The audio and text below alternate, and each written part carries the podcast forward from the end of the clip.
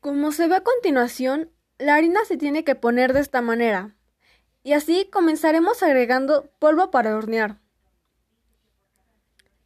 Enseguida se agregará la levadura. Muy bien. Ahora seguimos con el azúcar.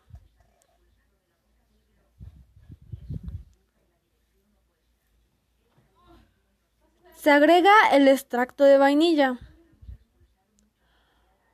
Unas barras de mantequilla que tenemos por acá. Se agrega ahora la leche.